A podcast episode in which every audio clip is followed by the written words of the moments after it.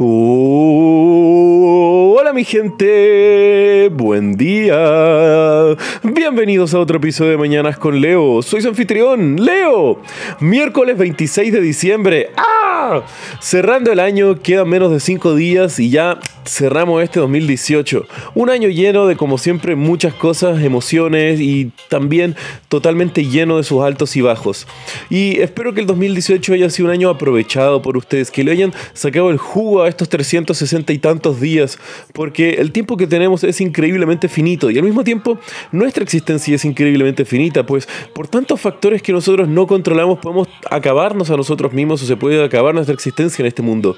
Y no necesariamente crean que todo lo que hay que hacer es tomar acciones y encaminarse por el mero hecho de, de hacer cosas. A veces solamente sobrellevar la carga de lo que fue un año, sobrevivir a lo sucedido es más que suficiente. Y nunca se sientan que sus acciones son inadecuadas si están trabajando por su bienestar, por su propia salud. Y esto puede ir de muchos caminos, pues eh, simplemente mediante acciones variadas podemos estar encaminando nuestra vida hacia el mejor que hacer. Así que espero que en este proceso constante de crecimiento y de cuidado propio, de sanar lo que ustedes tengan que sanar y crecer hacia donde tengan que crecer, siempre se dediquen a soñar en lo más grande posible y aspirar que sus existencias generen el mejor y el mayor impacto posible, pues de cualquier otra forma estaremos todos juntos en un camino hacia una exterminación nuestra, así que ¿por qué no? Y hablando de cumplir nuestros sueños, hoy les quiero contar la historia de un científico el cual logró salvar la vida de más de cientos de millones de personas y al mismo tiempo erradicar una de las enfermedades que en su época fue uno de los grandes temores de la humanidad. Nacido en 1914 en la ciudad de Nueva York, Jonas Salk nace de una familia de inmigrantes judíos que habían llegado a los Estados Unidos con muy poca educación bajo su brazo. Esto les dio una visión de que sus hijos tendrían que tener lo mejor que la educación pudiera ofrecerles. Y fue así como a los 13 años, después de haber tenido un rendimiento excelente en un colegio público, Salk es ingresado en una escuela de alumnos destacados académicamente en el barrio de Queens. Tanto así que a los 15 años ya había ingresado a la City College of New York, habiendo adelantado años en sus colegios anteriores y al mismo tiempo bajo la influencia de su madre, Salk se registró en los cursos para después entrar en la Facultad de Medicina y ser médico. Ahí es donde comenzó sus estudios complementarios en las áreas de virología y bioquímica para complementar su carrera médica hasta que en 1941 realiza sus estudios de posgrado en la Universidad de Michigan, trabajando en un laboratorio financiado por la Fundación Rockefeller, destacada por su trabajo en financiar las ciencias al mismo tiempo apoyando la filantropía en muchas otras áreas. Ahí, Salk comenzó a trabajar con la vacuna contra la hepatitis B como un asistente de laboratorio para el inventor de esta vacuna, Thomas Francis. Y luego de terminar sus estudios de posgrado y habiendo trabajado con Francis, Salk desea tener su propio laboratorio y logra tener uno con la Universidad de Pittsburgh, donde comienza lo que sería el trabajo de su vida, lo que hasta el día de hoy lo tiene como un héroe mundial de la salud. Y esto era porque Salk estaba combatiendo el polio, un virus que había sido uno de los mayores temores de la salud mundial, pues era increíblemente dañino y letal. Sus víctimas eran afectadas en su sistema nervioso, dejando a cientos de millones de personas paralizadas e incapacitadas de por vida o muertos.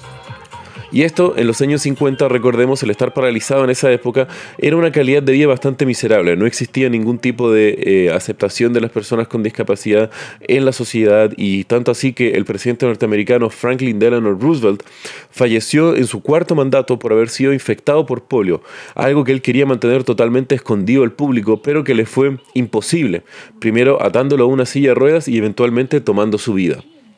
Entonces, el trabajo de Salk era algo totalmente indispensable. Según muchos expertos, era el segundo mayor temor de la población norteamericana después de la guerra nuclear con la Unión Soviética, lo cual te da un poco la dimensión de lo que era el imperativo del desarrollar una vacuna contra esta, esta enfermedad. Esto fue eh, hasta que en finales de 1955, después de recibir financiamiento de varias organizaciones filantrópicas y que la Universidad de Pittsburgh tuviera que entrar en deuda para financiar la investigación de Salk, logró llegar a una vacuna efectiva contra los distintos tipos de polio. La Organización Mundial de la Salud había llegado a tal nivel que había rankeado el polio como una de las mayores preocupaciones de la salud mundial y estaba comenzando finalmente la humanidad a ganar esta batalla. Pero no todo fue perfecto, pues aun cuando la vacuna Salk era increíble, en 1955, meses después de la invención de la vacuna de Salk y a, y a iniciarse su distribución, se comenzaron a reportar casos de personas que comenzaron a sufrir parálisis en sus miembros donde habían sido vacunados contra el polio y se les diagnosticó con una variable de la polio paralítica luego de haber sido eh, inoculados. Esto llevó a una investigación, lo cual después encontró que todas las dosis que provocaron esta parálisis provenían de uno de los tantos laboratorios que están produciendo las vacunas y se detuvieron y retiraron del mercado todas las vacunas de ese mismo laboratorio. Tristemente ya era tarde y más de 250 casos de parálisis parcial o total ya se habían provocado por errores en la manufactura de la vacuna. Y aún así eh, se comenzó a desarrollar campañas masivas de vacunación en todo Estados Unidos y luego en el mundo, para erradicar a una de las peores enfermedades de la faz de la Tierra.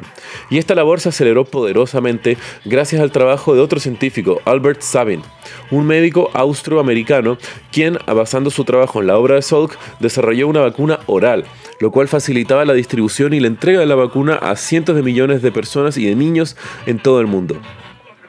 Este último desarrollo hizo que la vacuna se expandiera por todo el mundo de una forma increíble, tanto así que Salk logró fundar uno de los mayores centros de investigación del mundo en temas de virología, el Salk Institute en La Joya, California. Pero él mismo comentaba de que debido a que eh, él eh, desarrolló la vacuna contra el polio, era la única alternativa que podría haber sido para él poder desarrollar o ser parte de un centro de investigación como el cual él mismo había fundado. Esto sí, porque había recibido el apoyo de gran parte de comunidades eh, filantrópicas y apoyo financiero de distintas compañías, pero nunca recibió mucho amor ni tampoco apoyo por la comunidad científica. Y esto principalmente pues no era visto tradicionalmente como un científico o como un académico, debido a que un foco más altruista y desinteresado por la pura ciencia. Pero muchas de la comunidad científica lo veían más como un jefe de desarrollo por alguna empresa farmacéutica. Y esto fue debido a que eh, mucha de la discriminación, el prejuicio de la comunidad académica y científica venía por un lado por los celos de Jonas Salk por su trabajo y por otro lado de que aun cuando él había salvado a cientos de millones de personas de una vida con parálisis o de posible muerte, eh, la erradicación de la enfermedad fue atada a gran parte a un interés económico tanto de la universidad como de otras instituciones que apoyaron a Salk para eh, desarrollar este producto que salvó la vida de millones de personas. Tanto así que Jonas Salk nunca recibió un premio Nobel, aun cuando durante toda su vida fue nominado varias veces para recibir este galardón. Tanto así que el impacto positivo que Jonas Salk ha tenido en la humanidad es que desde los años 80 se ha hecho un esfuerzo global para erradicar eh, la enfermedad del polio y desde 1994 más de 36 países del mundo no han reportado casos. Europa ha estado libre de polio desde 2002 e India, uno de los peores lugares del mundo, no ha reportado ningún caso desde 2011 en temas de salud.